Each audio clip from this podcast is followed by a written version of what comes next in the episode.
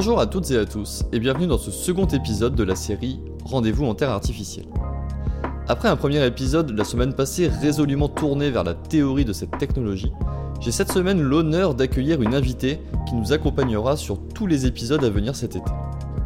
Et cette invitée, ce n'est autre que Lucie Dorn, avec qui j'ai eu le plaisir d'apprendre ce beau métier d'ingénieur pédagogique il y a une dizaine d'années maintenant. Si je devais définir Lucie, je la définirais comme une ingénieure pédagogique multimédia créative et passionnée, qui ne passe pas un jour depuis fin 2022 sans parler d'IA, sans lire sur l'IA ou sans tester les outils d'IA. Mais voyons un peu comment elle se définit. Je suis euh, ingénieure pédagogique à la base et euh, technopédagogue. Euh, Surtout, je coach les gens à l'usage créatif euh, de la technologie, mais aussi de leur propre créativité euh, pour améliorer les formations. Je suis très heureux de recevoir Lucie, et je suis sûr que si vous êtes des fidèles de l'émission, vous vous souvenez très bien de ces épisodes tournés l'an dernier. Dans cet épisode 2 de la série spéciale Rendez-vous en Terre artificielle, je souhaitais donner la parole à Lucie sur sa vision de l'IA. Comme je l'expliquais en introduction, Lucie est une utilisatrice quotidienne de l'IA et cela fait des années qu'elle m'en parle pour le domaine de la formation. J'ai donc commencé tout naturellement par lui demander quelle était la place de l'IA dans sa vie aujourd'hui. Un énième changement, maintenant on est habitué euh, depuis le temps. Mais je me disais qu'au fond, ça ne changeait pas vraiment les choses. Tu sais, la première génération des réseaux de neurones, c'est comme ça qu'on les appelait, avant de les appeler les intelligences artificielles, elle est apparue vers les années 2011-2012 avec ce qu'on appelle euh, le deep learning. Alors le deep learning, euh, c'est un gros mot, mais en fait, ça veut juste dire réseau de neurones artificiels. Donc en gros, c'est de là qu'est venu après le mot IA. Euh, et ces réseaux de neurones artificiels, ils ont pour but d'aider un ordinateur à acquérir les capacités du cerveau humain. Voilà. Ensuite, je me rappelle en 2017, l'IA avait fait le buzz avec une fausse vidéo d'un discours d'Obama qui avait été publié sur les réseaux. Mais on voit tellement de choses sur les réseaux que euh, c'était très loin pour moi. Euh, je me disais, mais euh, on ne sait pas vraiment ce que c'est que l'IA, quelles sont ses possibilités. Puis c'est des outils qui sont pas vraiment accessibles à cette époque-là. et c'est des outils qui étaient entre les mains bah, d'une élite de chercheurs, de scientifiques. Et puis après, ça a été euh, le boom euh, fin d'année dernière, explosion de l'IA. Euh, alors cette explosion, elle vient surtout de la montée en capacité des, ordinateurs, hein, puisque l'IA, elle est quand même basée sur le big data. il est clair qu'un ordinateur d'il y a 10 ans n'aurait jamais pu accueillir le chat GPT d'aujourd'hui. Et là, le fait d'ouvrir l'intelligence artificielle à tout le monde, clairement, ça a été un changement de paradigme. À l'inverse de l'intelligence humaine qui elle coûte cher, elle est rare, elle est limitée, elle prend du temps à, on prend du temps à l'acquérir. On voit hein, dans l'éducation, mais aussi nous dans l'andragogie, dans notre formation d'adultes, acquérir de nouvelles compétences c'est long. Euh, et là on voit l'IA, elle est partout, elle est quasi gratuite et elle peut travailler jour et nuit. Oui, on est clairement sur un changement de paradigme. Euh, j'avais lu un, une, une étude euh, de chercheurs de Microsoft qui avait, euh, qui avait lancé une étude sur GPT-4 en avril, en avril 2023. Et en fait, il soulignait euh, que GPT-4 était capable de comprendre les émotions et les motivations humaines je trouve ça assez impressionnant euh, de lire ces mots-là, sachant que s'il y a bien une chose euh, qui est difficile pour l'humain, c'est de comprendre euh, les émotions d'autrui, par exemple. On parle beaucoup, beaucoup d'empathie et, et, et c'est souvent, ça génère souvent des conflits. Et là, l'IA est capable de comprendre les émotions. moi, ça, ça m'a un peu bluffé. Et je repense aussi euh, à Dan Hendricks, le directeur du Centre pour la sécurité de l'IA, euh, si vous le connaissez pas, je vous invite vraiment à suivre son compte sur Twitter. C'est très très très enrichissant. Euh, il fait beaucoup d'études sur l'impact de l'intelligence artificielle dans nos sociétés. Et il calculait que ChatGPT était déjà plus intelligent que 46% de la population. Vous l'avez compris, Lucie a une vision très large de l'intelligence artificielle et a décortiqué un paquet de recherches et d'études pour en comprendre les fondements. Ce dernier chiffre de 46% auquel Lucie fait référence est assez effrayant. N'oublions pas cependant que les intelligences artificielles qui œuvrent aujourd'hui œuvrent dans un domaine bien spécifique. Par exemple, ChatGPT crée des textes à partir de textes, Midjourney des images à partir de textes, mais ils sont bien incapables pour le moment de faire autre chose. Ils sont extrêmement intelligents, mais dans un domaine qui leur est bien ciblé. Après ce premier temps d'échange, j'ai demandé à Lucie de nous parler d'IA dans le domaine de la formation. Dans l'éducation, je suis assez surprise parce que l'IA c'est pas du tout un sujet nouveau. Euh, euh, des rapports comme quoi euh, l'IA allait bouleverser le monde du travail, il y en a depuis très longtemps.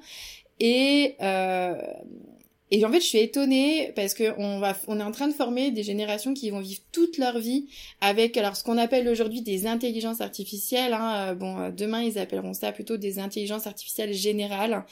Euh, D'ailleurs, bon, euh, pour moi, le mot pour l'instant intelligence est un peu surcoté, euh, mais c'est pas le débat. Donc, pour moi, c'est à l'école euh, d'assurer le transfert de l'intelligence. Elle n'a pas euh, structurellement changé dans ses méthodes et son, dans son organisation alors qu'il y a pas mal de prédictions euh, sur l'école, euh, bon alors euh, dans un futur proche c'est 2030, mais on parle aussi beaucoup de l'école de 2080 et qui dit que l'école en fait va, va totalement s'effondrer dans son état actuel des choses et c'est pas grave puisqu'il y a, y a quelque chose qui va en ressortir et bien sûr qu'on va continuer à former et à éduquer. Et donc, les, ces, ces, analyses sur 2080 disent qu'en gros, l'école va s'appuyer sur les neurosciences afin de personnaliser les transmissions et permettre d'optimiser, alors, bioélectroniquement l'intelligence. Bon, voilà, ça c'est les analyses des experts. Euh, moi, ce que j'en vois aujourd'hui, euh, c'est que j'utilise énormément l'IA euh, pour faire ce qu'on a appelé, sans vraiment l'atteindre, euh, de l'adaptive learning. Dans mes travaux personnels en ce moment, je suis en train euh, de voir comment est-ce qu'on peut analyser euh, des faire de l'analyse de persona donc je m'appuie sur mes connaissances en UX design faire l'analyse de persona afin de trouver les contenus qui correspondent à chaque personne c'était ça hein, la grande promesse de l'adaptive learning qui n'a pas été atteinte parce que je pense qu'il n'y avait pas les outils il y a quelques années quand ça a été le boom de l'adaptive learning et aujourd'hui c'est quelque chose qui est accessible. Euh, je fais déjà des essais dessus et en effet, quand je lis qu'en 2080, euh, l'école sera une école qui s'appuiera sur les neurosciences pour transmettre, bah en fait, je suis pas du tout choquée. Pour bien comprendre ce qui vient d'être dit, revenons sur quelques mots employés par Lucie. Commençons tout d'abord par adaptive learning. L'adaptive learning, c'est la possibilité de personnaliser des parcours de formation pour proposer aux apprenants un voyage pédagogique qui lui soit propre et qui réponde à ses besoins et à ses manières d'apprendre. C'est un peu le Graal en formation, car on sait que chaque être humain est unique, apprend différemment, et une façon d'individualiser les parcours pour gagner en efficacité, c'est via l'adaptive learning. Mais alors comment ça marche? Pour faire simple, cette approche se base sur l'intelligence artificielle pour proposer aux apprenants des contenus pédagogiques qui répondent à leurs besoins. Lucie a également employé le mot de persona. Un persona, qui est d'ailleurs un concept très utilisé dans le design, c'est finalement une schématisation d'un profil d'apprenant, dans le cas de la formation. Connaître son public, et donc ses personas, c'est connaître leurs caractéristiques et notamment leur manière d'apprendre. C'est la première étape de l'adaptive learning finalement. Mais bref, revenons-en à Lucie et à son partage sur l'IA et l'éducation. Je sais qu'il n'est pas trop tard en 2023 euh, de se positionner dans ce tsunami neuroéducatif qu'on est en train de vivre. Euh, quand je lis des études, euh, des études PISA ou de l'OCDE, quand je lis que 17% de la jeunesse française n'est ni étudiante, ni en formation, ni employée, honnêtement, je ne comprends pas. Je ne comprends pas comment c'est possible, je comprends pas où est l'échec de l'éducation et pourquoi ces jeunes y sont perdus. Quand je lis les résultats PISA qui indiquent que dans le CDE, le niveau à l'écrit de 10% des élèves des familles les plus riches équivaut à une avance de 3 années scolaires environ par rapport aux 10% des élèves les plus pauvres, je ne comprends pas. Je ne comprends pas comment on peut euh, laisser sur le carreau tous ces enfants. Et, et face à toutes ces injustices, ces inégalités, bah, je trouve aujourd'hui que l'intelligence artificielle, c'est elle qui va permettre de donner des moyens à ces populations un peu défavorisées d'avoir accès au savoir, aux connaissances. Et euh, pour moi, l'IA, c'est une manière de permettre euh, un support éducatif à tous les milieux sociaux. Et je pense que c'est pour ça vraiment aujourd'hui que je m'intéresse à ce point à cette intelligence artificielle. En citant ces études de l'OCDE ou PISA, Lucie nous fait part de son incompréhension face au système éducatif aujourd'hui. Ce qu'il faut comprendre ici, c'est deux choses. La première, c'est qu'il faut former les apprenants aux technologies de l'IA. Je répète régulièrement que l'une des compétences clés dans ce domaine, c'est bien apprendre à apprendre, ou comment organiser et maîtriser son propre apprentissage.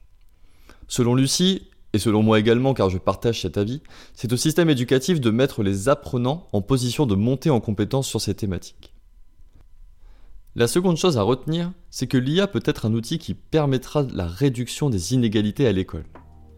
À condition que tout le monde y ait accès, autrement on creusera davantage les inégalités.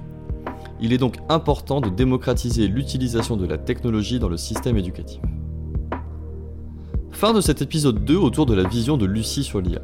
Beaucoup de sujets abordés, mais nous ne sommes pas encore rentrés dans le cœur du réacteur, à savoir l'utilisation en salle de formation. Et ça commence la semaine prochaine avec un épisode dédié à la classification des outils d'IA et quelques cas d'usage simples pour appréhender ceci.